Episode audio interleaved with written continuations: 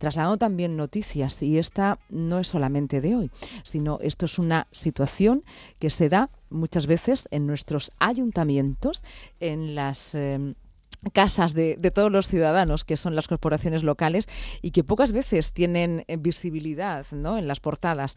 Vamos a hablar en este momento con la concejal del Ayuntamiento de Murcia, con Ainhoa eh, Sánchez.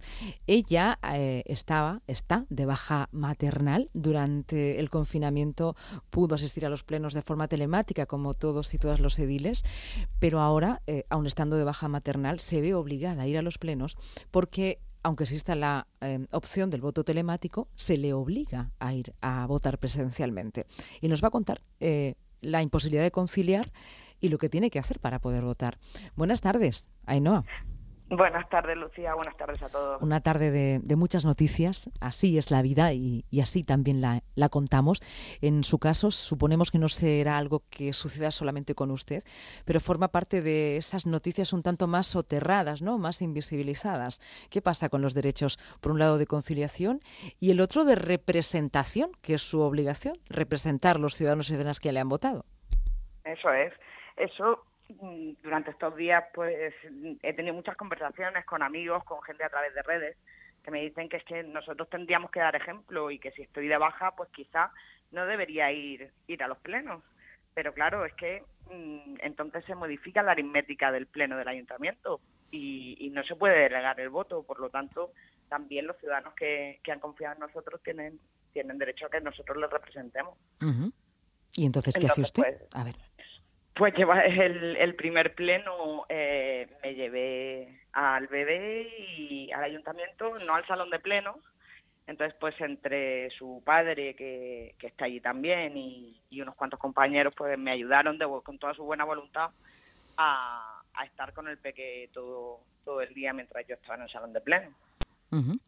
Y su hijo tenía que estar eh, en el ayuntamiento mm, y allí pues los trabajadores y conocidos le, daban habituallamiento. Claro.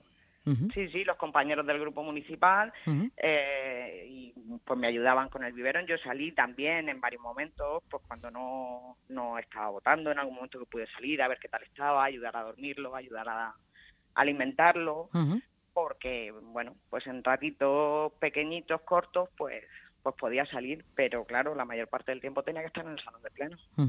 Lo curioso, Ainhoa, es que durante la época del confinamiento sí se articuló el mecanismo del voto telemático. Sí era posible, ¿no? Se articuló para todos, se articuló para toda la corporación.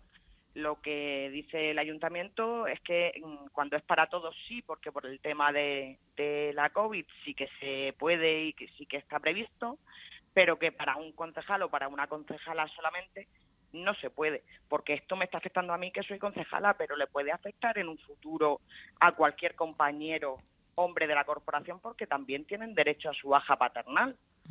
No solamente las mujeres. Es que mm, todos, si queremos mm, hablar de conciliación y de implicación de todos y de que todos tenemos que, que contribuir en el cuidado de nuestros hijos y, en, y realmente, de verdad, lograr, lograr una igualdad real y una conciliación real, pues tanto padres como madres nos tenemos que implicar. Entonces, seguramente le afecte a algún compañero más de corporación.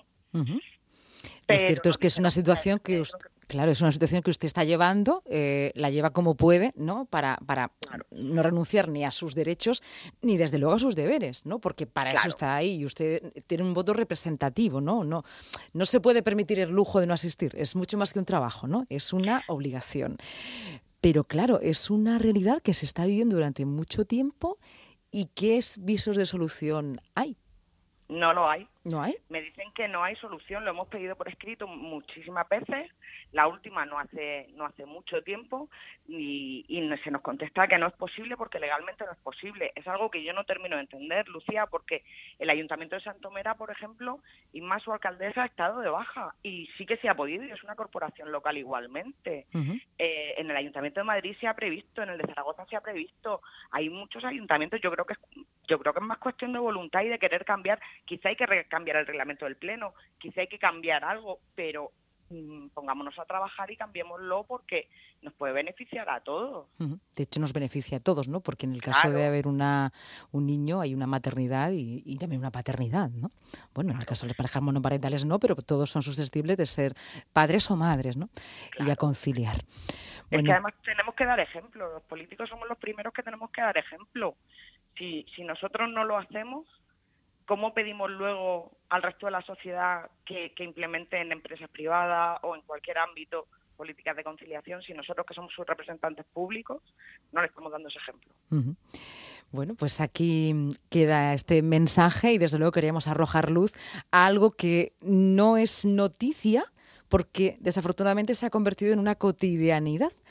Ainhoa, eh, te deseamos la mayor de, no las suertes para ti, sino que en el caso de que se conquistase ese derecho sería una suerte para todos y para todas. Así que mucho ánimo. Ainhoa, muchas gracias. Muchísimas gracias, Lucía. Muchas gracias. Claro Buenas tardes. A ti, un beso. Y espero que podamos hablar en otros términos la próxima vez, ¿no? Diciendo que se ha solucionado esta, esta cuestión.